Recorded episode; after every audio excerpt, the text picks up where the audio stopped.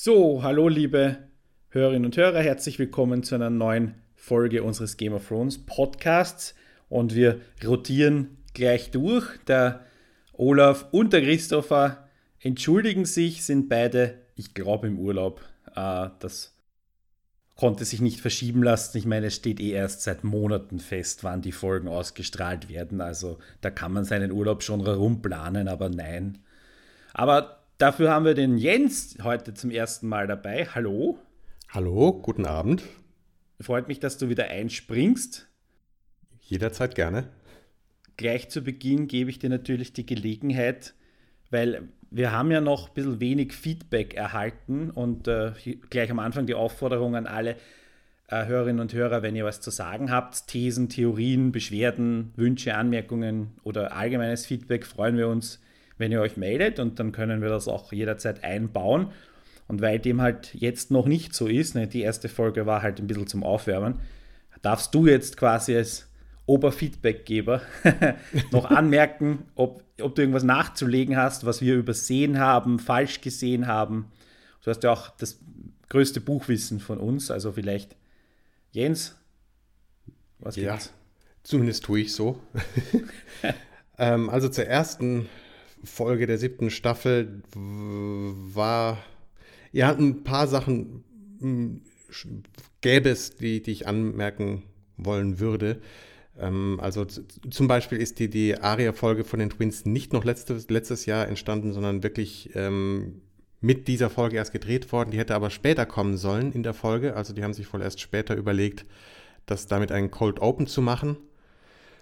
Ähm, und ich fand die mh, hm, ja, ich fand es nicht gut, oder mehr, ich fand es nicht gut, dass, dass Aria quasi genauso, ähm, ja, nieder, niederen Instinkten nachgibt wie eigentlich Walter Fry, weil er die Leute am, auch noch am gleichen Ort einfach massiv umbringt und das ist von der unschuldigen Aria ziemlich weit entfernt und deswegen fand ich auch diese Szene mit den Lannister-Soldaten, also von diesem Gastauftritt mal ganz abgesehen, den Typ habe ich eh nicht erkannt, ähm, war halt der, der, inzwischen zweite oder dritte Sänger, der halt äh, gefeatured werden durfte, wurde, weil er halt äh, privat auch mit der Aria befreundet ist. Hm, also das, das hatte ich mitgekriegt, aber das hat mich weit, weiter nicht interessiert. Mehr Sprechrolle hatte ja sowieso der, der äh, links neben ihm saß, der so leicht schielende Typ. Ähm, und die brechen ja, also Aria zögert ja, ne, ich habe mir die Folge nochmal angeguckt, ein zweites Mal, auch sich da beim Dazusetzen, ob sie ähm, ja in dieses Eichhörnchen oder was immer sie da ge gefangen haben, reinbeißen soll, weil das hat sie ja vergiftet. Und sie traut diesem, dieser Einladung halt erst nicht. Und das dauert so lange, bis sie so langsam äh, auftaut und sich auf diese Leute einlässt und kapiert, du meine Güte, das sind unschuldige Leute, eigentlich so wie ich auch mal war. Und wie sehr das zutrifft oder wie sehr das im dramaturgischen Bogen und Verbindung zum weiteren Verlauf ihrer Entwicklung steht, da kommen wir im Laufe dieser zweiten Folge auf jeden Fall noch zu sprechen. Mhm. Ähm, was erst hatte mir die, die ähm, Montagesequenz von Sam in der Citadel nicht gefallen. Beim zweiten Mal gucken fand ich es dann doch gar nicht so schlecht. Nicht gefallen als, als Schnittexperte oder nicht gefallen, weil sie, weil sie deinen Magen umdreht? Äh, mehr, mehr die, die Pups- und, und Kacke-Thematik als, als die, die Machart, weil die war tatsächlich dynamisch, wie es meistens falsch bezeichnet wird, aber in dem Fall ähm, auch, auch von Jenny Jecke richtig betitelt wurde. Das war ein dynamischer Schnitt, weil die Sequenz fängt nämlich langsam an und wird dann immer schneller in der mhm. Schnittfolge. Und das war wirklich hervorragend gemacht. Ähm, mit Akzent auf, auf den, den Geräuschen. Also das viel von der Komik dieser Sequenz liegt eigentlich im Moment und der Rhythmisierung der Geräusche innerhalb dieser Szenen. Und das war sehr gut gemacht. Erinnerte tatsächlich ein bisschen so an, an die Breaking Bad äh, Montagen, nur ohne dass es äh, mit Musik unterlegt wäre, sondern wirklich auf die Musikalität der Geräusche setzt. Also es war gar nicht mal so schlecht. Und vor allem halt formal wirklich mutig, was Neues, was wir bisher noch nicht gemacht haben. Ähm, insofern, habe ich selbst damit meinen Frieden machen können. Und damit ist es für mich eine, eine wirklich hervorragende Folge gewesen, ähm, die mir sehr gut gefallen hat, auch weil sie so langsam erzählt ist wie lange nicht mehr. Hat mir sehr gut gefallen. Aber was ihr äh, nicht angesprochen habt, war das Bild von dem Dolch im Buch, was, was Sam durchblättert. Ne, da, mhm. ähm, ne, also bevor auf, genau auf der Seite, bevor Dragonstone auftaucht, wo er übrigens auch noch sagt, ne, Stannis has told me. Also das ist quasi wie ein klassischer Journalist, ist es eine zweite Quelle, die ihn halt, ähm, auf die er stößt, die halt von diesem Dragonglass auf Dragonstone berichtet. Aber auf der Seite davor ist dieser Dolch aus valyrischem Stahl, den dieser Attentäter in der zweiten Folge der ersten Staffel dabei hatte, um Bran zu ermorden. Ne? Der Aha. eigentlich diese, diese ganze Auslöser war, weil ähm, Littlefinger behauptet dann doch, dass das Tyrion Lannisters Dolch wäre und aufgrund dessen nimmt Caitlin ihn in dieser Gaststätte gefangen. Ne, in der ersten Staffel. Und dass dieser Dolch auf dieser Seite auftaucht, dass es dazu ein Callback gibt, ist ähm, ja wahrscheinlich was Bedeutendes und Großes, aber wo das hinführt, ähm, kann man, glaube ich, noch nicht absehen. Sehr interessant. Äh, ist mir überhaupt nicht aufgefallen. Und ich habe auch einen äh, neuen anderen Podcast gehört in dieser Woche, zu, äh, die auch die Folgen mhm. besprechen, die das auf einem äh, Auskennerniveau machen. Ähm, da muss ich alle Hüte ziehen, die ich jemals besessen habe. äh, und die haben das auch nicht erwähnt. also äh, vielleicht wirklich zu kurz im Bild oder zu, zu versteckt. Mhm.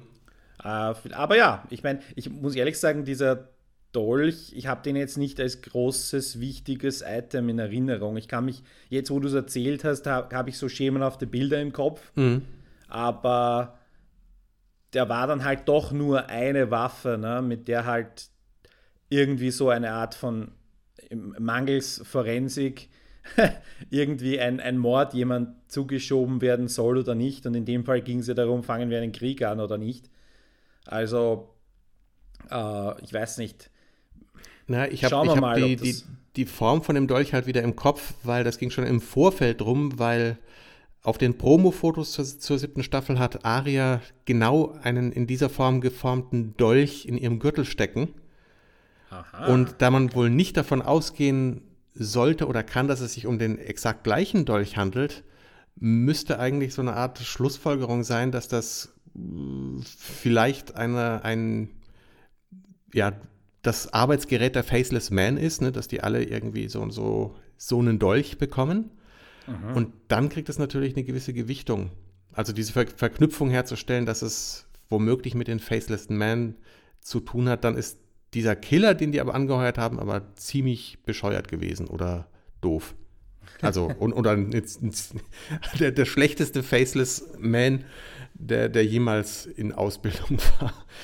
Ähm, ja. Na gut, dann lass uns in die Folge starten. Und ähm, ja. Wenn wir jetzt. Können wir machen. Äh, obwohl, ich würde noch kurz gern, weil er auch in dieser Folge fehlt, auf den Hound zu Flächen kommen, weil ich glaube, ihr hattet gar nicht angesprochen, dass der ähm, eine Vision hatte, auf, auf die Melisandre und, und Foros alle so ziemlich neidisch sein dürften, weil eine so klare und präzise Vision hat keiner der roten Priester bisher vorgelegt. Und dass es halt gerade der Hound ist, ne, der, dessen Gesicht ja von seinem Bruder verunstaltet worden ist, als er als Junge äh, ins, in die Glut, glaube ich, war es, gedrückt worden ist. Ähm, ich fand die Szene ganz famos, also die Atmosphäre dieser ganzen Sequenz um das Haus rum, wie lange sie sich Zeit genommen haben, bis überhaupt Forrest das äh, Kaminfeuer dazu zu brennen bringt. Die Atmosphäre, die Kälte, die Leere von diesem, diesem ähm, Haus, ich fand das einfach ganz großartig.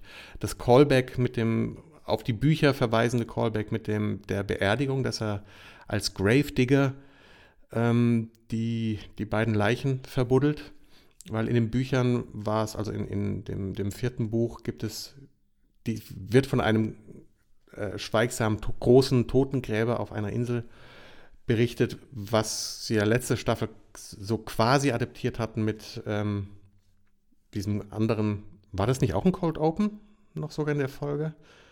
Damals als, als ähm, na, Ian McShane als Priester mhm. da eingeführt wird. Das war, glaube ich, auch das letzte Cold Open, ne? Ich glaube, ja. Ähm, ja, und um diesen Handlungsstrang herum, also sowas ähnliches gab es eben wohl, äh, gab es in den Büchern und das, da gab es eben den Grave Digger, wo man vermuten konnte, das könnte der Hound, also passt eigentlich von der Beschreibung auf den Hound. Und jetzt lassen sie ihn hier den, den, diese beiden Leichen beerdigen. Das fand ich super klasse. Ich hatte mit dieser Vision äh, und warum ich sie auch nicht aktiv angesprochen habe, mir ging es da relativ, also ich, mich hat die Szene nicht gepackt. Ich habe jetzt auch nicht irgendwie das Gefühl gehabt, also ich war mir nicht sicher, ob er da etwas erfindet, nur um die, die verblendeten äh, Fanatiker hier irgendwie zu beruhigen, dass er irgendwie was sehen würde oder um sie mhm. zu täuschen. Und weil, was Visionen angeht, sind wir ja generell jetzt, äh, ist jetzt nicht so, dass die alle irgendwie besonders in Erfüllung gegangen wären, ne? was ja in dieser Folge auch nochmal thematisiert wird, wenn Melisandre sagt, ja, hab mich halt geirrt, ja. Oder also, nochmal. Ja, aber die Klegans, also Klegans sind ja nicht gerade für ihren Humor oder ihre Fantasie berühmt. Ähm, eher für, für gekonnte Flüche und ähnliches. Ich meine, da meint, meinte er ja auch, ne, hier dieses Just My Kind of Luck mit den, den äh, Fire Worshippers dass er da unterwegs sind. Und die, die erste Antwort auf die, die Frage, was er sieht, war ja ne, hier Burning Logs.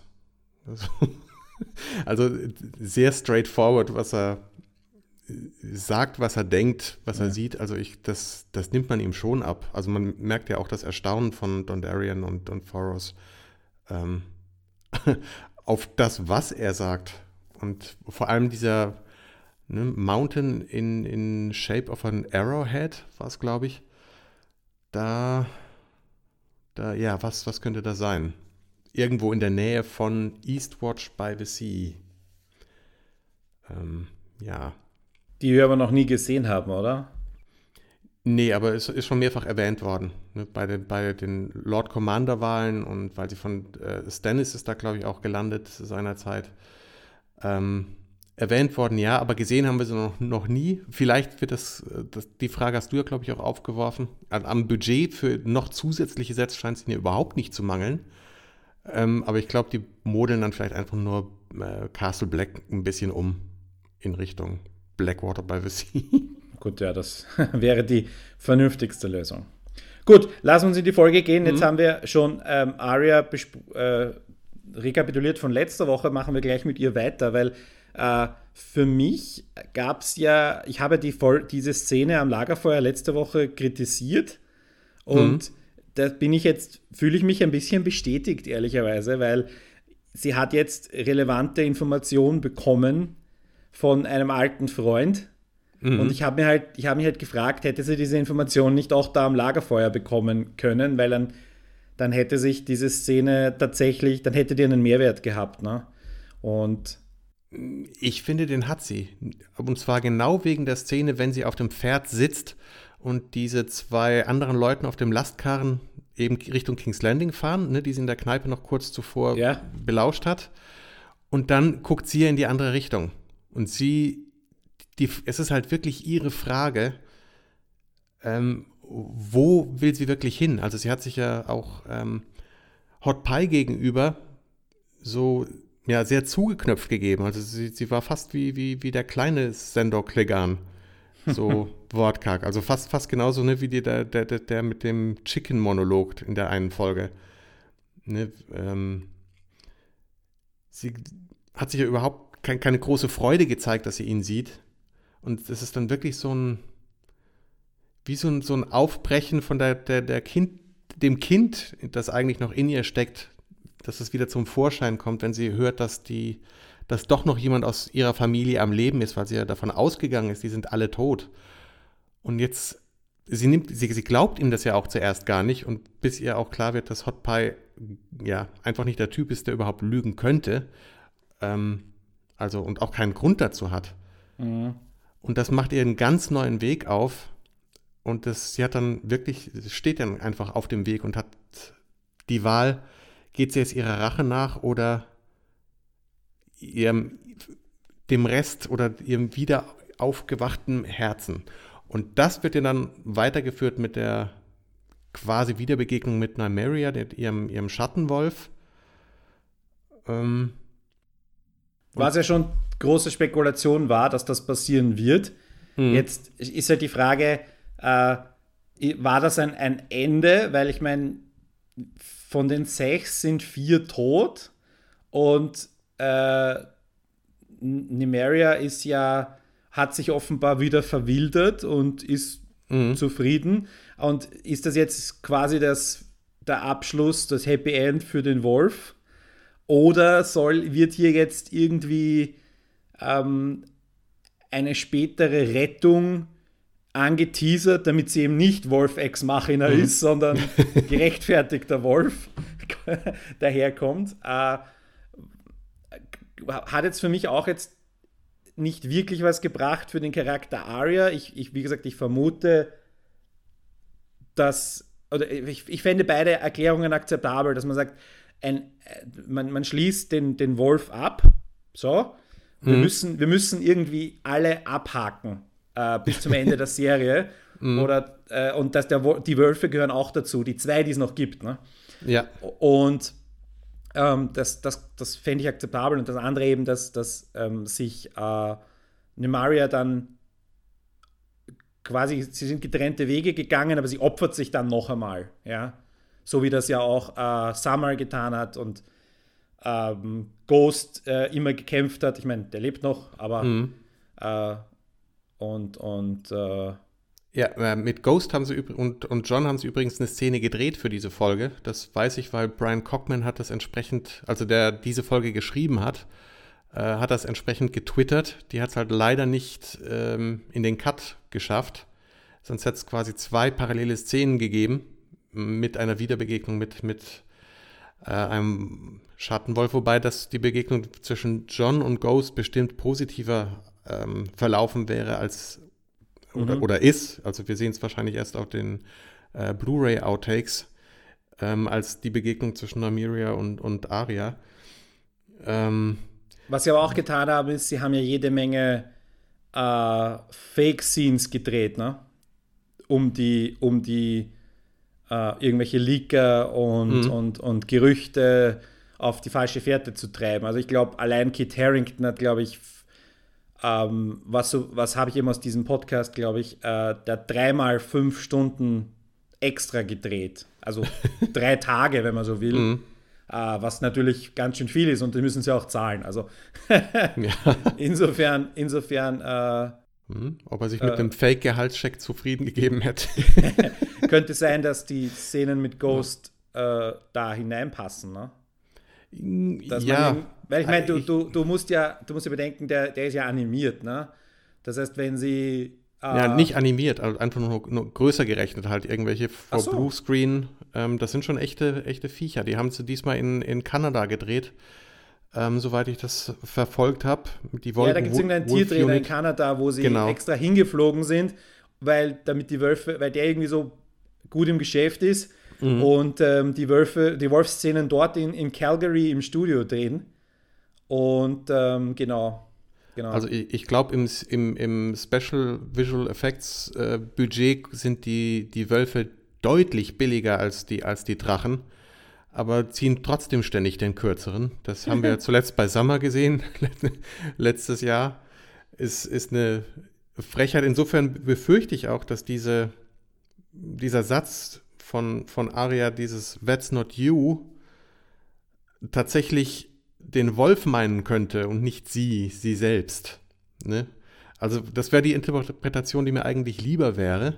Also dass Aria das mehr zu diese, dieses That's not you zu sich selber sagt. Und weil sich Aria von sich selber so sehr entfremdet hat, ähm, hat Nimeria sie zwar quasi wiedererkannt, ist aber nicht bei ihr geblieben. Und ich meine, die, die Trennung der beiden, das muss ja in der vierten oder fünften Folge passiert sein, oder? Ja, da hat sie Serie. so Genau, das, ist so sehr, sehr früh am Weg nach King's Landing. Mhm. wo Joffrey irgendwie garstig war und Nymeria ihn dann gebissen hat oder sowas und dann ist der, genau. aber der Hund von Sansa hingerichtet worden oder so und, und genau. Das, von, wenn ich mich erinnere. Ja, genau. Ja. Genau. Das, und seitdem haben die sich nicht mehr gesehen. Das sind also in Serien in Echtzeit sieben Jahre oder acht Jahre und in, in Serienzeit vermutlich auch sowas, ja. Also, und, und dann davor die Frage, wie lang waren die Wölfe bei den Stark Kids? Also, wie viel Verbindung kann sich da aufbauen? Ne? Mhm. Insofern ist Nymeria wahrscheinlich ähm, eh der unwichtigste oder der mit dem, mit dem, nein, nicht der unwichtigste, aber halt sehr unspektakuläres. Ja, so, so, so auch nicht, aber er ist, er ist ja der, er hat ja ein, ein, ein Rudel um sich herum. Und das, das waren ja auch im, im Teaser zu der ähm, Staffel, zitieren sie ja auch äh, diesen, diese Sprüche aus den Büchern, dieses äh, ne, The Lone Wolf Dies und The Pack Survives. Mhm. Also was eigentlich die, die Starks wieder zusammenschweißen und zusammenführen sollte, eben gemeinsam an einem Strang zu ziehen. Und das macht Nimeria eigentlich schon die ganze Zeit vor, weil sie sich halt, ja, sie war auf sich allein gestellt und hat sich halt ihr, ihr neues Rudel gesucht und ist dahin, darin genauso unabhängig wie Aria auf ihre Art und Weise. Ähm, aber insofern wird das wohl die Interpretation sein, dass Arya tatsächlich mit Trauer in den Augen halt sagt, äh, ja, du bist eine andere, du bist nicht mehr der, der Wolf, den ich vor sechs Staffeln gekannt habe, um ja, das, das Visual Effects Wolfsteam noch weiter zu beschneiden und nicht mehr darauf zurückzukommen, hm. beziehungsweise nur noch Ghost zu haben ich befürchte, dass es, dann, dann bin ich ein bisschen, so sehr ich mich gefreut habe, bin ich dann fast noch mehr angepisst, dass es der, letzte, der einzige und letzte Auftritt jetzt nochmal war. Und wo ist Ghost eigentlich? Ich meine, ich kann mich erinnern, das letzte Mal in, in Castle Black gesehen zu haben. Mhm. Aber ist er, haben wir gesehen, dass er mit nach Winterfell gekommen ist? Haben wir ihn in Winterfell schon mal gesehen? Also, ich nicht. Ich auch nicht. Kann mich nicht ja. erinnern. War ja auch äh, in, dem, in der ganzen Battle of the Bastards Folge ist er meines Erachtens nach nicht dabei gewesen. Also im Kampf sowieso nicht. Ähm, und danach auch noch nicht, ne? Wo man natürlich auch die berechtigte Frage stellen kann, warum nicht? Mhm. also ja, rein billiger. aus taktischen Gründen. ja. Okay, dann Aria, goodbye, bis nächste Woche. Und mhm du darfst dir gerne aussuchen, wo wir weitermachen, was dir am spannendsten vorgekommen ist oder was dir unter den Fingern brennt zu ähm, besprechen. Ähm, unter den Fingern brennt, also brennend äh, dürfte die, die, die Haut von Jorah sein. Ha. Nach der Operation am äh, der Citadel Uniklinik. Ja.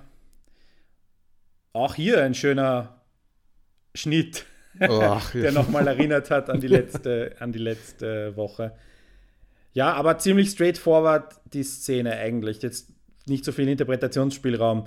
Mhm. Äh, Sa Sa Samuel hat offenbar wirklich eine, ich kann mich jetzt nicht erinnern, wie eng sein, seine Beziehung zum ehemaligen Commander Mormont war, mhm. dass er jetzt sagt, hey, da ist jetzt der Sohn und dem Sohn äh, schulde ich jetzt was oder dem Sohn äh, helfe ich jetzt unter größter Gefahr für mich selbst. Äh, ich hoffe, ich, ja, wie gesagt, ich bin ja großer Fan von Jorah und, ja. und wenn der länger dabei ist und, und sein Geisteszustand noch länger als sechs Monate behalten darf, äh, soll mir das recht sein. Beziehungsweise den einen Tag, ne, das war ja schon das Schielen auf das Schwert. Genau. Insofern ziemlich, ziemlich straightforward und und abgesehen vom Ekelfaktor eine super Szene. Also wie, wie Bradley den Sam da gespielt hat, nur ne, mit diesem äh, ja, und jetzt ziehen sie bitte ihr Hemd aus. die, die, diese, die Art und Weise, wie er, wie er das spielt, oder auch, dass er dann von dem Rum halt doch auch erst nochmal einen Schluck nimmt und sich prompt so halb dran verschluckt, oder sich genauso Mut antrinken muss und wahrscheinlich müsste er genauso eigentlich auch das, das gute Holzstück zwischen die Zähne nehmen wie im Western. und, oder die Wahrscheinlichkeit ist größer, dass er vorher umkippt. ich weiß. Ähm, ich fand, fand das super. Ähm, und es unterstreicht ja auch nochmal dieses, dass Sam eben nicht so an dieses Mantra der Meister dort glaubt oder hängt, ne? nur weil die, weil es bis jetzt sich immer so bewahrheitet hat, dass es nicht doch auch anders kommen kann. Ne? Also genauso wie, wie eigentlich die erste Folge mit diesem Kommentar, ne? die, die, alles, was an Katastrophen gekommen ist, die Mauer ist immer stehen geblieben. Mhm. Und das ist genau der Punkt, an dem die Staffel dann wohl auch aufhören wird, dass es, dass die Mauer entweder einstürzt oder insofern obsolet ist, dass die Army of the Dead und der Night King anderweitig auf die andere Seite kommen. Ne? Ob über die, die, die Bran-Touched-Nummer oder weil die, weiß was ich, übers gefrorene Meer oder sich einen Brückenkopf um Eastwatch by the Sea herumbauen. Ja. Also werden wir es noch zu sehen kriegen. Gut. Dann gehen wir nach King's Landing und bleiben beim nächsten Tali. Hm. Ah, super Überleitung. äh, den ich ja, wo ich ehrlich gesagt, ich mich nicht mehr erinnern konnte an den Schauspieler, der ja nur eine Folge aufgetreten ist vorher. Und jetzt äh, von offenbar an den Hof gerufen wurde, in irgendwie einem Versuch von Cersei. Nicht wirklich, also eher mit einem mhm. Machtargument als mit irgendwie sonstigen rationalen Argumenten, die letzten verbliebenen feinen Herren in Mittelwesteros, ne, muss man fast sagen, weil im Süden ist, im Süden haben sie Gegner und im Norden haben sie Gegner, mhm. äh, auf ihre Seite zu bringen. Und da ist ja Tali der einzige, den wir kennen. Ne? Also die anderen ja. haben andere wir, Tyrell Bannerman eben. Also ja, ne, genau. also halt, die sie quasi vor die Wahl stellt. Das macht es aber schon clever.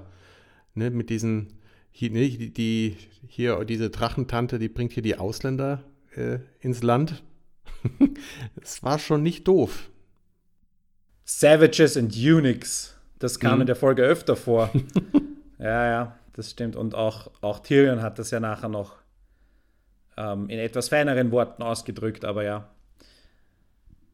Und Tali ha hat sich noch nicht entschieden ne, am Ende, ob er seinen, seinen Eid Olenna und dem Haus Tyrell gegenüber bricht, oder? Mhm. Er hat nicht widersprochen. Da hat, war, hat wohl Jamie genau das Richtige in die Waagschale geschmissen mit dem Warden of the South. Und äh, endlich vielleicht, also was einfach noch, noch gefehlt hätte, wäre ähm, einfach Sexismus mit da, zu unterlegen, weil wie, wie gut kann es sein, wenn von einer, äh, wenn eine Frau Warden of the South ist und man von ihr, ihr gehorchen muss. Also das ist wahrscheinlich zu diesem, diesem super patriarchalen ähm, Randall Tarley würde das auch passen. Also ich glaube, der, der, der wirkte schon auf mich überzeugt und vereinnahmt von Jamie. Genau, und ähm, es ist halt ein, ein, weiterer, ein weiterer Schritt, der irgendwie das Kräfteverhältnis ähm, ausgleicht. Ne? Weil wenn die Tyrells jetzt ähm, einen relevanten Teil ihrer Schlagkraft verlieren, ähm, der zu den Lannisters überläuft, äh, wenn die, ähm, was am Schluss passiert, die, die Ironborn äh, auf, auf mhm. Dennis Seite stark dezimiert sind, wenn Dorn führerlos ist. Äh, da hat sich, da hat sich die, die Balance ziemlich verschoben in dieser Folge. Ne? Hm, nur marginal. Also ich glaube, dass die größere Gefahr ähm, sollte von dem der Maschine ausgehen, die Qyburn im Keller zusammengezimmert hat und ihr Cersei demonstriert, weil das war bisher nicht in der Planung, dass man bei der Gelegenheit, ne, also es ist vielleicht utopisch, dass äh, so, so einen Drachen aus der Luft zu fischen mit so einem Gerät, aber was weiß ich, mit dem, der ja, nicht mit der einzelnen angebundenen Ziege, sondern einer Ziegenherde oder keine Ahnung, ähm, weit oben im Red Keep, ähm, könnte man einen schon mal kurz genug zur Landung bringen. Und das ist keine gute Aussicht, weil das ähm, ja, dezimiert das sowieso begrenzte Drachenaufkommen noch weiter. Schon gefährlich. naja, hm. Ja, das ich, Feuer ich, braucht man. das, ich, ich, um, um mal kurz bei dieser, bei dieser Ballista ist, glaube ich, das Fachwort für diese Art von Waffen, äh, zu bleiben. Ich habe zuerst irgendwie, meine erste Assoziation war, okay, das habe ich jetzt schon in jeder Fantasy-Verfilmung gesehen, dass wir irgendwie Drachen niederschießen können. qui sagt ja auch vorher irgendwas von wegen, ähm, also, also ich habe irgendwie was Größeres erwartet, dass er das jetzt aus dem mhm. Hut zaubert und dann ist es eigentlich ein relativ einfaches mechanisches Gerät. Oder halt eine Armbrust mhm. im weiteren Sinne. Und was wir im Fantasy ja haben, ist, dass es gibt immer diese Waffe. Diese mhm. Waffe ist dann meistens auch noch speziell. Ähm, und es braucht jemand ganz speziellen, meistens eben den, den, den klassischen Helden mit ganz speziellen Fähigkeiten, der dann auch noch sich in eine spezielle Situation begibt und dort quasi in der letztmöglichen Sekunde den entscheidenden Schuss, den nur dieser mhm. eine Held eigentlich abgeben kann, abgibt. Und der Drache hat dann auch noch irgendeine Schwachstelle, die er genau trifft. Das ist so dieses klassische Fantasy-Ding und das haben Sehr wir Deutsch, von, ja. von Hobbit bis Star Wars. Ja, ja von du, Siegfried bis. Von Siegfried bis Star Wars hast du das.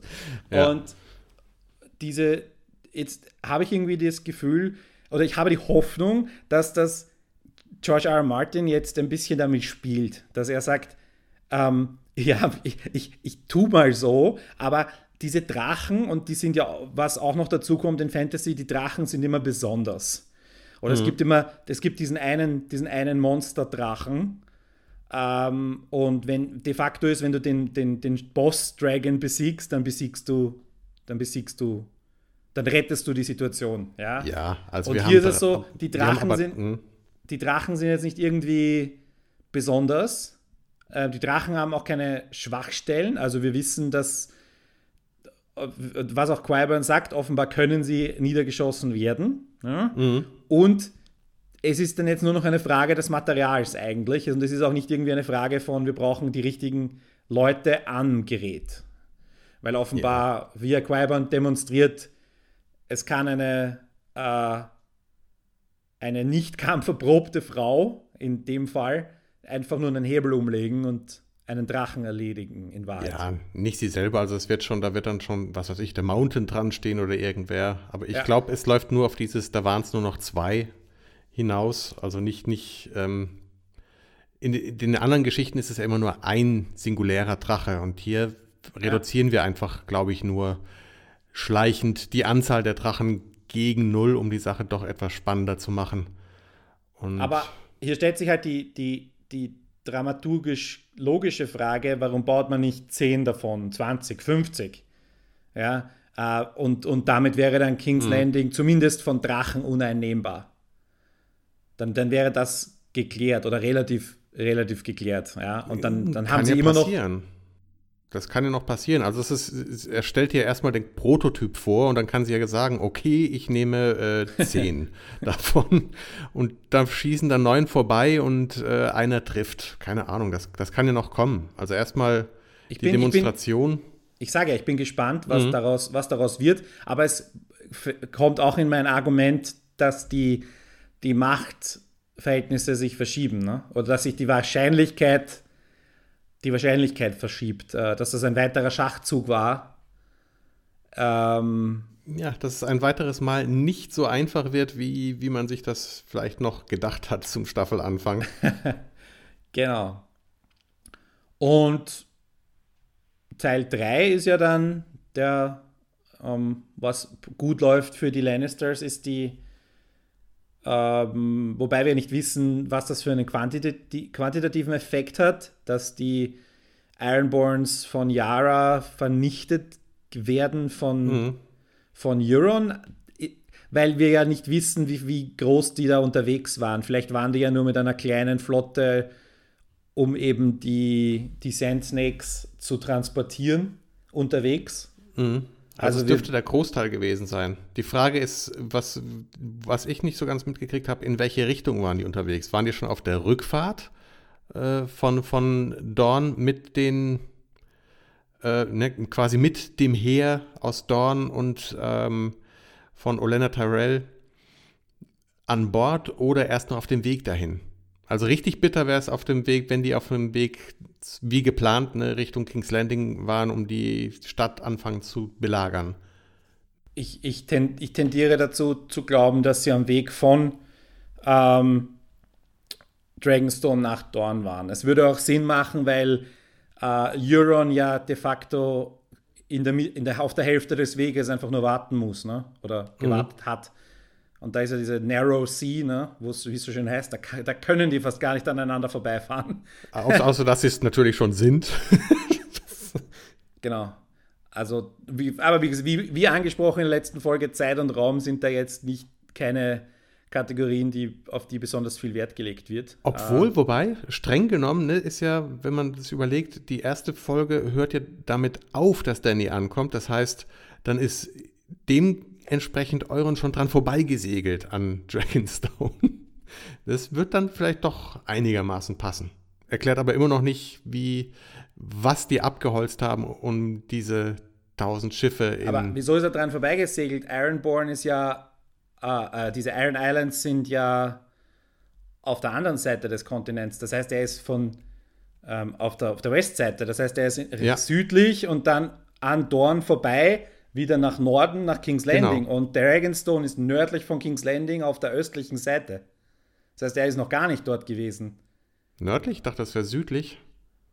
Also ich habe mir extra noch letzte Woche die Karte noch angeschaut, mhm. weil ja die Karte eine Rolle spielt. Dragonstone ist ähm, nördlich von King's Landing und die Iron Islands sind auf gleicher Höhe wie Dragonstone, aber auf der anderen Seite des Kontinents. Da fahren ah. sie an, an Bear Island vorbei und an, an Casterly Rock und dann sind sie im Süden und umrunden so, so. Also wenn es nicht irgendwelche großen Flüsse dazwischen gibt, aber. Ah, ich, ich glaube, ich verwechsel immer so gern äh, die, die, die Verortung von Dragonstone und Storm's End. Das ist ja. Ach, kann gut, kann gut sein. Dann sind sie sich auf jeden Fall auch noch nicht über den Weg gefahren. dann passt es. genau. Und da wird es dann Sinn machen, weil sie dann nach Süden fahren, zu, nach Dorn und er mhm. Weg einfach steht. Ja. Und jetzt schöne Schlacht, ja. Also sicher, sicher wieder ein Highlight, aber ach, sie geben sich jetzt keine Mühe mehr, aus Euron irgendwie eine Art von nuancierten Charakter zu machen. Er ist ein Klischee-Bösewicht, der halt ein überdurchschnittlicher Kämpfer ist, mhm. aber, aber auch er wird verwundet. Auch hier die, die Giftfrage steht natürlich im Raum. Nein, Und nein, nein. Glaube ich nicht. Nee. Da, sonst wäre man ihn ja gleich wieder los und ich glaube, man braucht ihn noch ein bisschen länger. Und vor allem mit, dass, dass ähm, ja, Yara hoffentlich genug lebt oder dass es tatsächlich eine, sich noch auf eine Greyjoy-interne Familienlösung ähm, ja, hinausläuft, dass Fion dann eben doch seinen letzten Auftrag, seinen letzten ähm, na, dramaturgischen Bogen bekommt, um das eben quasi sein Versagen wieder gut zu machen. Ja, über Theon lass uns gleich noch reden. Mhm. Aber äh, was wir, wir sehen noch zwei von den Sand Snakes draufgehen und hier die, mhm. ähm, muss, man, muss man ehrlicherweise sagen, sie kämpfen mit Speer, Dolch und Peitsche auf Schiff. Das heißt, die waren ja jetzt militärisch nicht wirklich in der Lage, ähm, hier ähm, was zu tun, obwohl sie offenbar gute Kämpferinnen sind, aber sie waren halt unterlegen. Und ähm, ja, eine von den beiden heißt wieder, eine von den beiden heißt Numeria, ne? wie der Hund, äh, wie der Wolf. Ne? Mhm. Das war ja. verwirrend. Also, nee, nee, nee, beide heißen so wie eine, äh, äh, ich glaube, es war eine Prinzessin aus, aus Essos oder eine Königin, die mit ihren, von, von der Reune mit ihren Schiffen mal Arno dazu mal in Dorn gelandet ist. Also das ist, bezieht sich auf, auf was viel Älteres, dass die beiden zufällig den gleichen Namen haben. Also da, ähm, wenn ich mich, ich meine, das wäre wär von der Reune gewesen. Gut, den Namen ja. von der, von, von der Sand Snake Nummer 2 hat eh keiner gewusst. Und ähm, insofern, äh, ja, ich, okay, Sie haben jetzt nochmal eine sehr dumme Szene oder eine, eine, eine künstlich lustige Szene Ja. und irgendwie Mhm. da jetzt, jetzt ihnen irgendwie auch nochmal Steine nachschmeißen, was irgendwie viele Kommentatoren, was ich gelesen habe, ist jetzt okay, ja, danke, aber damit hat sich das jetzt erledigt. Ja, Und ist die- Nachtreten. Und, und Mama und älteste vernünftige Schwester, die noch über sind, äh, werden da hoffentlich eine gescheite Rolle noch spielen, ja. Weil Ja. jetzt, ja, ho also hoffentlich, weil sonst macht das Ganze, sonst ist Dorn komplett überflüssig, wenn. Naja, sie sind das Gift, das das Euron mitbringt äh, für Cersei. Ähm, nicht wie, wie ich eher gedacht hatte, dass das Dragonhorn oder was es, was es in den Büchern gibt, so sowas, was er in, ähm, gefunden hat, als er mit seinem Schiff der Silence in Valyria war. Also so ein Ding, womit man Drachen zähmen kann. Also ich glaube, die Nummer über haben sie, wird nicht mehr auftauchen. Und das finde ich aber gut. Ich finde es gut, dass es eine, zum einen puncto der Drachen, eine, eine äh, tatsächlich realistische Lösung gibt. Mhm. Ja, und zum anderen nicht jetzt irgendwie ein, ein super mächtiges äh, Objekt, das noch nie erwähnt wurde, noch nie eine Rolle spielte und noch nie jemand gesehen hat Ja. in, der, in der Serie, plötzlich aus dem Hut gezaubert wird.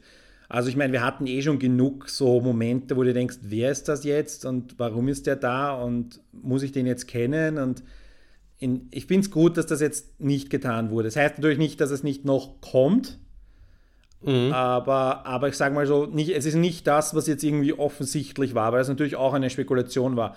Die, die Top 3 Tipps waren ja eh das, das Horn, Tyrion, was natürlich unwahrscheinlich war, oder die Sand Snakes. Und insofern, das waren die, äh, die Sand Snakes als Geschenk, weil sie ja ähm, Dingsbums umgebracht haben. Wie heißt sie?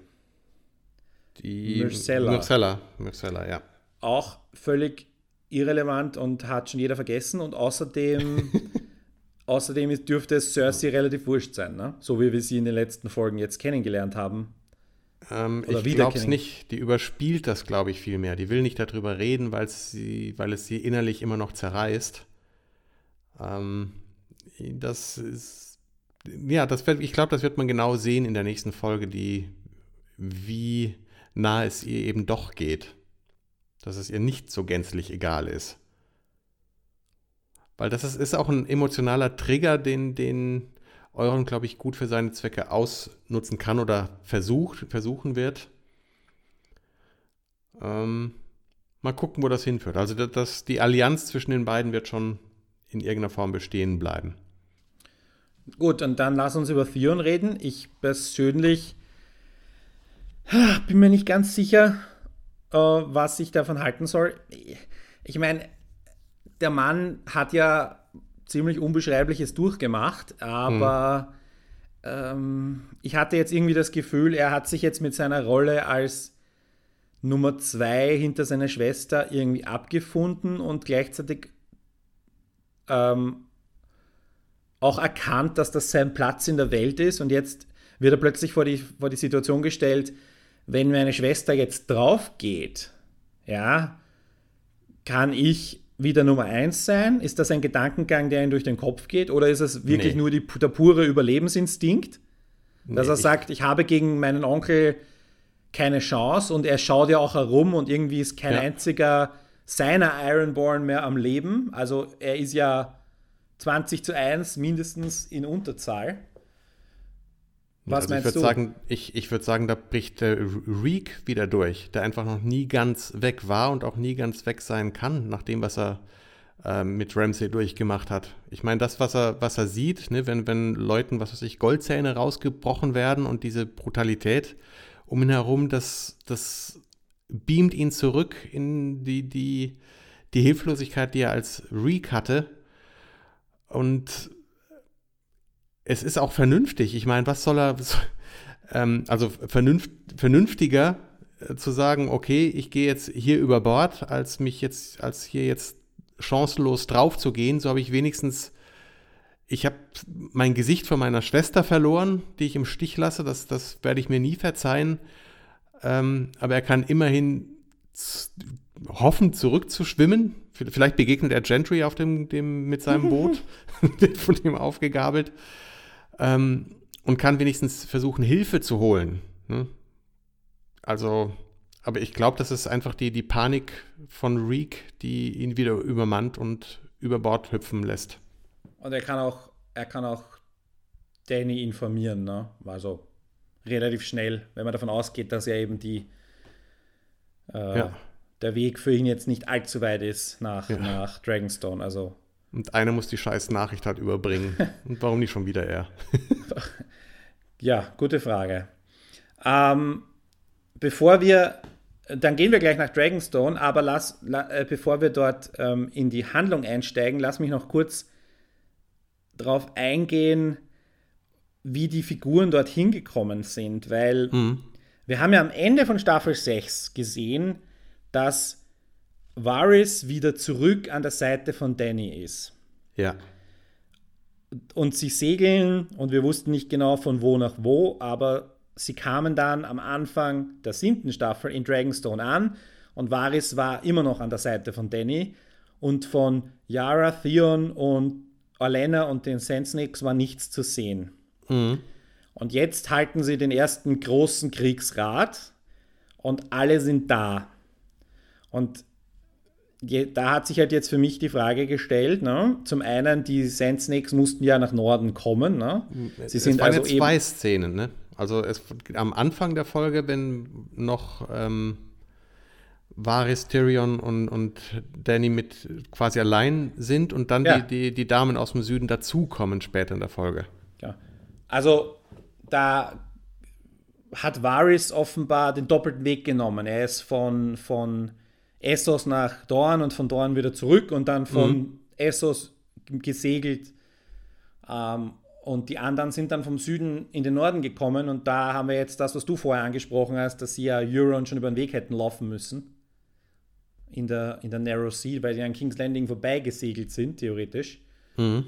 Also, ja, da da spießt es sich für mich äh, wieder. Und das schließt sich dann gleich an an die erste Szene, nämlich als Danny da mit Varys dieses Gespräch führt. Ich mir immer denke, was hat man irgendwie so auf längeren Schifffahrten zu tun?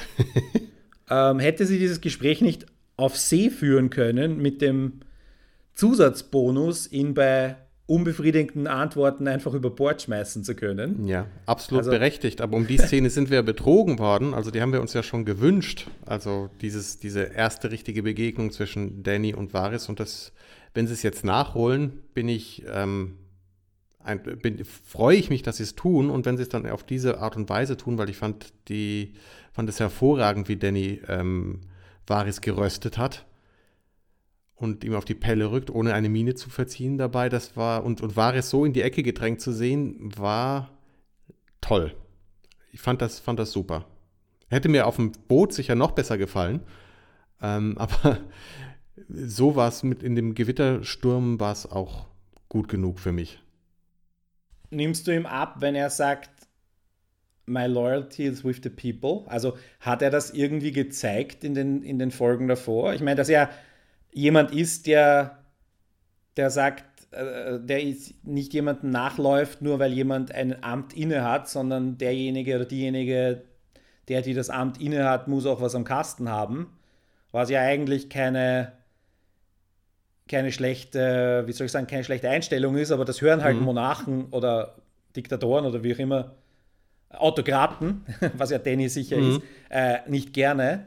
Und hat wenn wir davon ausgehen, seine tragische Hintergrundgeschichte, die ja schon ein- oder zweimal ja. thematisiert wurde, nimmst du ihm das ab, dass er tatsächlich jemand ist, der das Gute für, die, für das gemeine Volk im Sinn hat? Nein.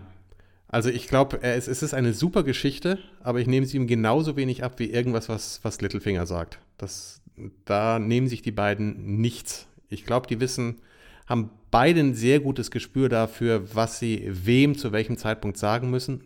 Okay, vielleicht jetzt mit Ausnahme von Littlefinger in dieser Folge, ähm, in, den, in der Crypt, da mhm. kommen wir gleich noch zu.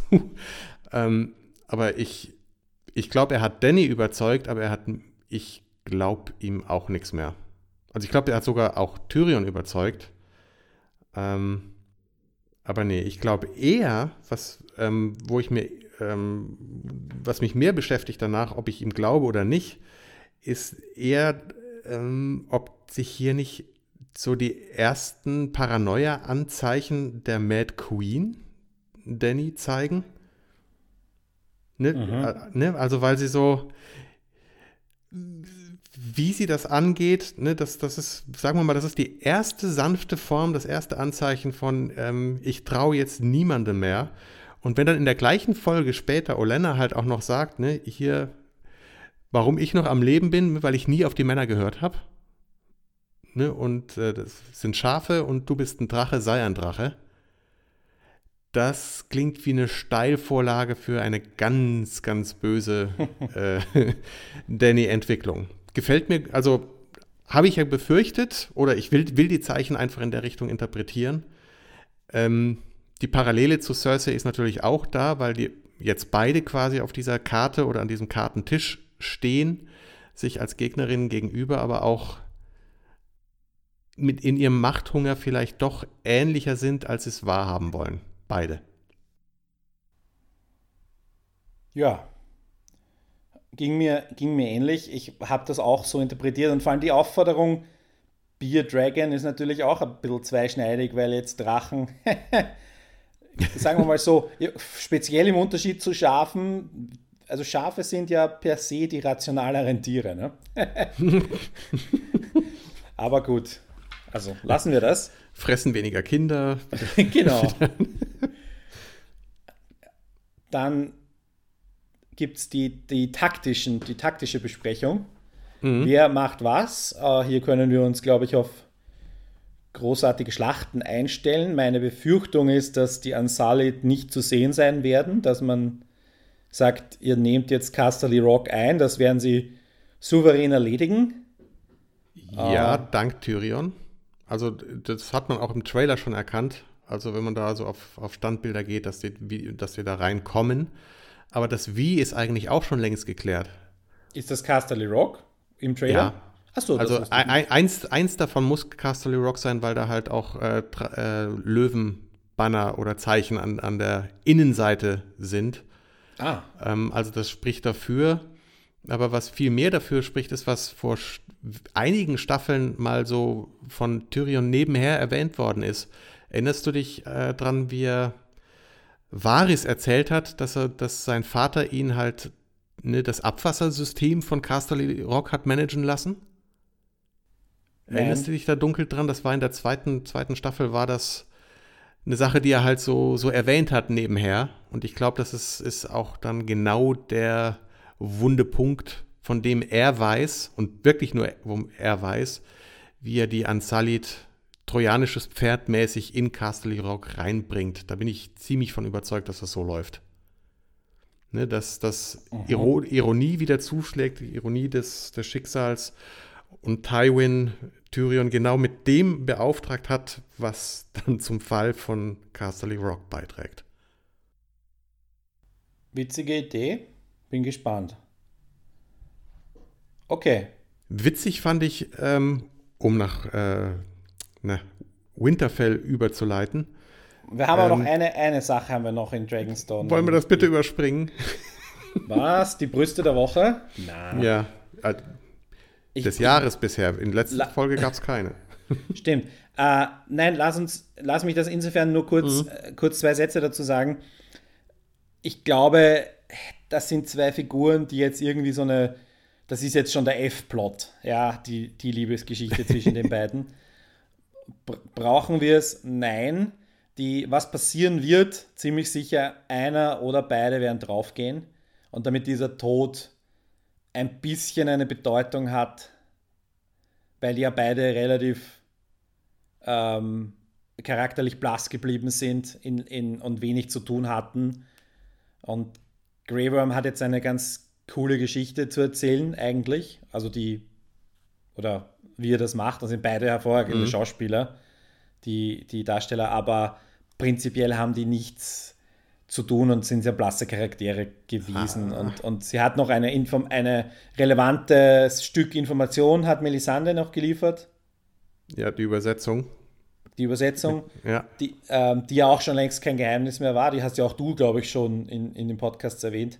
Mhm. Und äh, insofern, insofern hat man halt die Liebesgeschichte noch, ähm, noch ähm, schön bebildert, HBO-Style. Und äh, das mehr will ich dazu gar nicht sagen, wenn es dich nicht interessiert. Aber jetzt darfst ja. du zu Winterfell überleiten. Hm, okay, aber ich glaube, sie bleiben beide am Leben.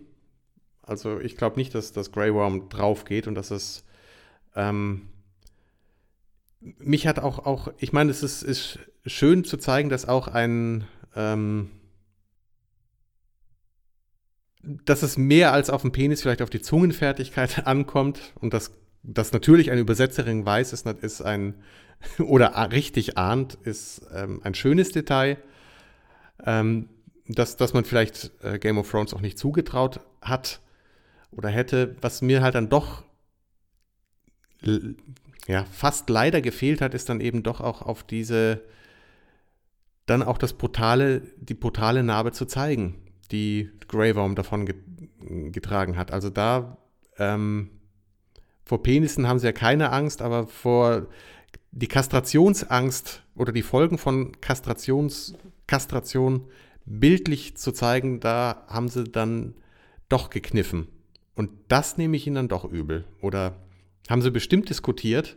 Ich meine, wenn sie sich, sie, sie haben kein Problem, Ekelgeschichten um, um Jorah zu erzählen und alles und so. Der hätte, ich, der hätte sich ja auch, wenn er Schmerz vermeiden will, sich an einen Homöopathen wenden können ähm, in Westeros oder sich zu den Impfgegnern durchschlagen. Ähm, aber ich glaube, ich hätte diese, diesen kastrierten Grey Worm gern gesehen und dann eben und nicht nur äh, Missandei, sondern dass die, wie sie darauf reagiert, das, das hätte, ja, ich glaube, die Szene besser gemacht. Ich fand es ja gar nicht, gar nicht schlecht. Vielleicht ist es an der Gewerkschaft der Visual Effects Artists gescheitert, weil sich niemand gefunden hat, der ihm weiße Punkte äh, fürs Tracking dorthin malt. Ach, die, die, hätten sich von Leftovers holen können. ah, gab es dort sowas? Okay. Ja, ähm, es gab dort, es gibt dort einen Running Penis Gag, der sich, der sich durchzieht und an dem vor allem Lindelof unglaublich viel Spaß hat. Ähm, ja, mir, mir sage ich da dazu nicht. Running Penis ist natürlich Running, Running Penis, Penis Gag, Gag, ist natürlich eine sehr herrliche Formulierung. ja, und ist wortwörtlich gemeint, Okay. Ähm, gibt Muss es doch anschauen, die zweite und die dritte Staffel. das war noch in der, in der ersten, aber es hat Folgeentscheidungen äh, äh für die folgenden beiden Staffeln gegeben. Ähm, ja, aber ich meinte ja eigentlich, äh, was Tyrion übersetzt, weil wenn er an ähm, den King, King of the North, äh, Jon Snow, schreibt, äh, weil das den Hinweis von, von Danny, der sich genau mit dem von Cersei gedeckt hätte, nämlich das Band Venie, hat er ja gekonnt weggelassen. Ja. Ne, mit in der Einladung. Das hat er dann doch etwas diplomatischer formuliert. Aber gut, ja, das ist ja die, das ist seine Aufgabe als Hand. Ja. Nicht irgendwie da die Diplomatie zu, zu, zunichte zu machen, indem er wortwörtlich das weitergibt, was dein äh, wahnsinniger Präsident Hust so von sich gibt. Ja. Mhm. ja. Gut, ja. Damit sind wir in Winterfell. Mach gleich weiter. Ähm, ja, okay. Ähm, da haben wir jetzt den, den Konflikt um das, das Dragonglass oder ähm, ne, äh, Royce ist es, glaube ich, der das dann anspricht. Man könnte den, den Targaryen, keinen Targaryens trauen, während er John anguckt. Haha, super Schnitt. Ähm,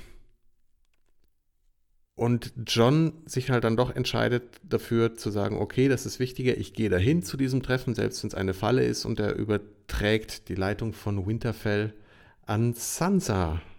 Überraschend. Über, sehr überraschend. Mhm. Oder? Also ich habe das jetzt ironisch gemeint, aber wie hast du gemeint? nee, ich fand's ähm, gut. folgerichtig, ja, also versöhnend. Ja, aber Lady Mormont, es, ist halt versö es ist halt versöhnlich. Es ist so, äh, wo man nach let der letzten Folge noch dachte, dass die, die gehen jetzt auf Konflikt, ne, dass die beiden, also ganz klar, dass Littlefinger versucht, das in der Richtung zu drehen. Aber das hat nach dem Quasi-Konflikt der letzten Folge und auch dem Dissens, den sie hier haben, trotzdem was Versöhnliches. Dass diese beiden Sichtweisen, die sie haben, gleichzeitig richtig sein dürfen und können, wenn sie quasi auch getrennte Wege gehen. Ja, aber was wäre es die Alternative? Also ich meine jetzt. Was weiß ich, wenn er Davos da lässt, könnte, könnte er es auch Davos übertragen können. Oder. Ja, Davos, Davos braucht er ja zum Segeln, ne? Lyanna Mormont hätte das überlassen können, dann wäre die Sache gleich vorbei. Also die kann man doch alles managen lassen. Ja. Aber ich glaube, dann wäre Sansa richtig angepisst gewesen. Und äh, Lady Mormont war ja das erste Mal kontra John ne, in dieser Folge. Bisher war sie immer seine größte Unterstützerin mhm. bei seinen Ideen und diesmal war sie auf der Seite der anderen Lords äh, dagegen. Ja. ja, wurde auch mal Zeit. Weil sonst ist es ja nur noch Crowdpleaser. Das stimmt. Ja, und dann Littlefinger hat ja in, bisher noch nichts zu tun gehabt, außer an der Wand herumstehen und sich das Ganze anschauen. Mhm. Er hatte, glaube ich, zwei Zeilen in der ersten Folge irgendwie so am Rand, aber ähm, er irgendwie dafür, dass der so ein hohes Aktivitätslevel äh, hatte, die letzten Staffeln und so herumgeflitzt ist, ist er jetzt erstaunlich stationär und passiv. Ne? Und das, ich, das widerspricht jetzt meiner Ansicht nach schon ein bisschen dem, wie wir ihn kennengelernt haben und wo wir auch ähm, wir alle gesagt mhm. haben, Olaf, Jenny, Simon, du, dass der ein relevanter Player ist. Das hat er jetzt die letzten, die letzten, inklusive dieser drei Folgen, ein bisschen vermissen lassen. Und davor war er halt unterwegs, um die, die Knights of the Whale zu holen mhm. und, und wiederzukommen. Und erst, er tut jetzt so, als wäre das die große Tat gewesen, aber in Wahrheit war das sein einziger Schachzug, ähm, um irgendwie relevant zu bleiben. Ne? Weil ich meine, er kann gerne King of the Whale bleiben oder halt Acting King of the Whale oder Lord of the Whale, aber das interessiert ihn ja nicht. Ja, ich Dort irgendwie der, der Steward of the Whale zu sein und, und, und zu warten, bis der depperte Robin äh, volljährig wird oder so. Genau, er will ja eigentlich Chaos stiften. Deswegen habe ich mich so, so gewundert, äh, wie doof er John von der Seite anmacht mit diesem und von, von seiner Liebe zu, zu Caitlin und Sansa erzählt. Ähm, wo ich dachte, was soll das denn? Also wie, wie, wie plump kommt das ausgerechnet aus seinem Mund in dem, dem Fall? Also ich hätte eher gedacht, dass er ihm, wenn sie schon da unten in der Krypt stehen, wo er Sansa gegenüber ja schon äh, vor zwei Staffeln angedeutet hat, ne, hier, da, da gibt es ja noch eine andere Sichtweise der Erzählung zu deiner Tante, mhm. dass er John genau das Gleiche steckt. Ne, zu sagen, du in, also, ne, um ihn loszuwerden. Ne, nach dem Motto, äh, du, könnte ja sein, dass du äh, auch so ein bisschen Targaryen-Blut in dir hast. Äh, geh ruhig mal da runter, befass dich mit deiner äh, Stiefschwester oder was auch immer dann. Ähm, oder wieder die dann auch jetzt genau verwandt sind und. Tante müsste es sein, oder? Hm? Sie müsste seine Tante sein, oder? Ähm, Daenerys. Sie war die Schwester von dem. Mir verknoten sich gerade alle möglichen äh, Stammbäume vor, vor Augen. Da verstimmt es mir gerade. Aber ich, ich, glaube, sie müsste die Tante sein. Mhm. Aber jedenfalls wären Targaryen äh, familieninterner Konflikt etwas, was ähm, Littlefinger bestimmt mir entgegenkäme, um dann quasi beide mit einer Klappe loszuwerden und ja, Sansa für sich allein zu haben und damit das, den Norden und das Whale und von da aus dann so langsam sich, sich Richtung King's Landing vorzuarbeiten. Also mhm. hätte, hätte, mir eher gepasst ähm, als dieses also gerade, dass er nicht gefragt hat, kann ich, um, äh, um Sansas Hand anzuhalten oder so. Ähm, fand ich. Es war, es war nicht nur plump, sondern es, also ich habe es ein bisschen verzweifelt gefunden, fast schon, oder auch so gelesen, mhm. dass er versucht, sich irgendwie bei John einzuschleimen und das versucht über ich, ich liebe deine Familie, also bin ich dein Bruder, so mhm. in der, in der Versuch, dass irgendwie versucht hat, das in, in Johns Hirn irgendwie zu evozieren und das hat halt überhaupt nicht funktioniert. Ne? Also, und, und John ist ja relativ berechtigt, so lass die Finger von meiner Schwester quasi. Ja. Und geht aber halt trotzdem und lässt Sansa quasi verwundbar zurück oder, oder, oder, oder ohne Schutz. Ne? Und da hätte ich jetzt irgendwie es gut gefunden. Oder, naja, Brienne ist ja noch da. Brienne ist da. Brienne mhm. ist, ja, ist ja ein, ein, ein, äh, wie soll ich sagen, her own agent. Sie ist ja, ähm, hat jetzt nicht wirklich einen Auftrag. Ihre, eigentlich ihre, ihre Befehle, unter Anführungszeichen, kommen ja noch Beyond the Grave von Catelyn Stark und nicht wirklich von mhm. irgendjemand anderem. Also sie ist ja jetzt niemanden, sie ist ja nicht der Banner, Bannerman von irgendwem. Und deswegen ist sie noch da, um Sansa zu beschützen und sie wird an ihrer Seite sein und Sansa wird das hoffentlich annehmen. Also das wäre mein Wunsch, weil Sansa halt, obwohl sie so gereift ist, halte ich sie noch nicht für reif. Mhm. Ja, oder reif genug für speziell irgendwie da jetzt Warden of the North zu sein, derweil einmal. Das ist. Ah, Finde ich schon. Also ich fand das schon gut. Ähm, wie sie Kontra gegeben hat. Also abgesehen davon, dass es natürlich besser gewesen wäre, wenn, wenn sie sich mit John jeweils vorher abgesprochen hätte.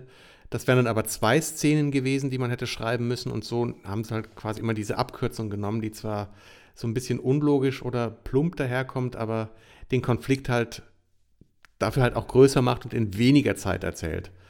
Ähm, also damit habe ich, glaube ich, ja, nicht, nicht so ein Problem. Und ich finde die, die Punkte, die sie gemacht hat, ähm, absolut überzeugend. Und auch beim nochmal angucken der ersten Folge dieser Staffel ist, fand ich, dass was sie gesagt hat, hat unter den Anwesenden immer mehr Zustimmung bekommen, als das, was John gesagt hat, bis natürlich zum, zum Moment, äh, wenn John dann halt noch von Musik unterstützt wird aus dem Off, ganz unfairerweise. Ähm, und klar ist, dass er, dass er dann halt doch jetzt den Punkt macht, wenn er die ähm, sich auf die Hist Historie beruft, beruft, dieser beiden Häuser. Mhm. Ähm, aber die Punkte waren absolut berechtigt von, von Sansa, die ja eben meinte, er müsste schlauer sein als, als Ned und Rob. Ähm, vor allem, weil sie die Gegner halt auch kennt und von ihnen gelernt hat. Also das ist schon, die müssen sich irgendwo in der Mitte treffen. Da ist schon was, schon was dran. Ich, ich glaube, wenn jemand anderer als Tyrion den Brief geschrieben hätte, dann, dann wäre es eine andere Diskussion, oder? Also, mm, ja. Und Tyrion hat ja auch diese Geheimbotschaft versteckt, dass, dass es definitiv er ist, der den Brief schreibt. Also oh, wie, wie geil wäre es gewesen, wenn sich John nicht daran erinnert hätte? Aber ja, gut. Das mit den Informationen oder mit dem Wer weiß was und äh, ist ja auch irgendwie so eine Sache, ne? weil mhm. zum einen irgendwie, die, dass die Phrase nicht mehr sind, weiß offenbar noch niemand. Ja, doch, zumindest, dass es irgendeinen Trouble gibt, das haben die Lannister-Soldaten sogar äh, erzählt, Aria auf dem Weg. Ja, aber ja, gut, die also, waren ja direkt in der Nähe, also ich meine, mhm. die, aber vom, das im, im, im Norden irgendwie, naja, egal. Ja, das und Ganze ich meine, das so ganz vom Tisch können die einfach nicht sein, das wäre dann auch etwas arg äh, kurzsichtig. Ich meine, die, die, die die Heads der, der, der einzelnen Häuser sind weg, aber wo ein Kopf abgeschlagen wird, streiten sich drei andere dann um die Nachfolge. Also das, das mag vielleicht dann etwas Zeit in Anspruch nehmen, aber Fry sollte es noch mehr als genug geben. Also so, ja. Ne, so schnell vom Tisch sind die nicht. Und in Winterfell kommen ja auch immer mehr Starks wieder zusammen. Also in der nächsten Folge dürfen wir wohl mit dem Eintreffen von Bran und Arya rechnen. Da, ja, stimmt. Die ja, und dann, werden John wahrscheinlich genau verpassen. Genau. Wo natürlich meine, meine äh, Ansicht, dass Bran nur so lange einen Nutzen hat, bis er, bis er mit John zusammentrifft und diese Information hergeben kann, einen Nutzen hat. Äh, ja, deswegen müssen die sich noch versäumen, das ist klar. Damit das erst später passiert, beziehungsweise dass alle anderen diese Informationen schon haben, bevor sie ähm, John und Danny bekommen. Ja. Das läuft ja dann, wie soll ich sagen, relativ logisch zusammen und auch die Information, dass Dragon Glass dort vorhanden ist von Sam, äh, ist ja auch ein, mhm. ein Stups Richtung Süden für John. Also, und ja, die Frage ist dann, John wird der nächste Folge schon dort sein oder kriegt er eine Travel-Episode? Weil ich meine, mhm. ja, wir haben jetzt ja nur noch elf fünf. Folgen insgesamt. Ja, gut, dieses ja. Jahr fünf, ja. Mhm. ja. Fünf in der Staffel, elf insgesamt. Also, ja, wir müssen da eh gut haushalten ne? und, und zügige Schritte mhm. machen. Und deswegen wundert es mich eigentlich auch, dass die Folge irgendwie Standardlänge hat danach mit 54 Minuten.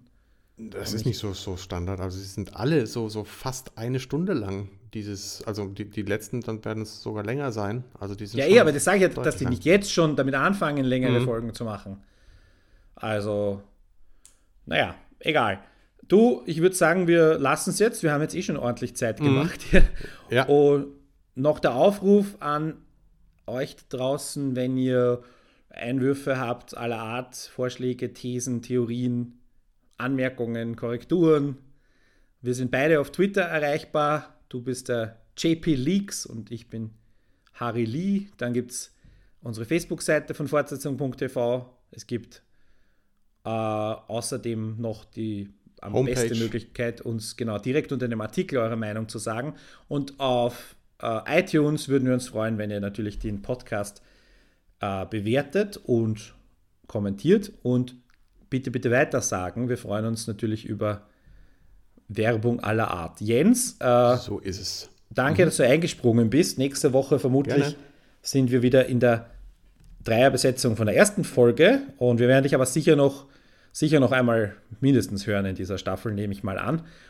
Und ja, liebe Grüße nach Warschau. Danke. Alles Gute ins Studio Wien. Oh, du bist ja gar nicht heute. Ach, Entschuldigung. Ich bin im Exil außerhalb. Im Exil. bist auf Dragonstone. Okay. Quasi. Ciao. Ciao.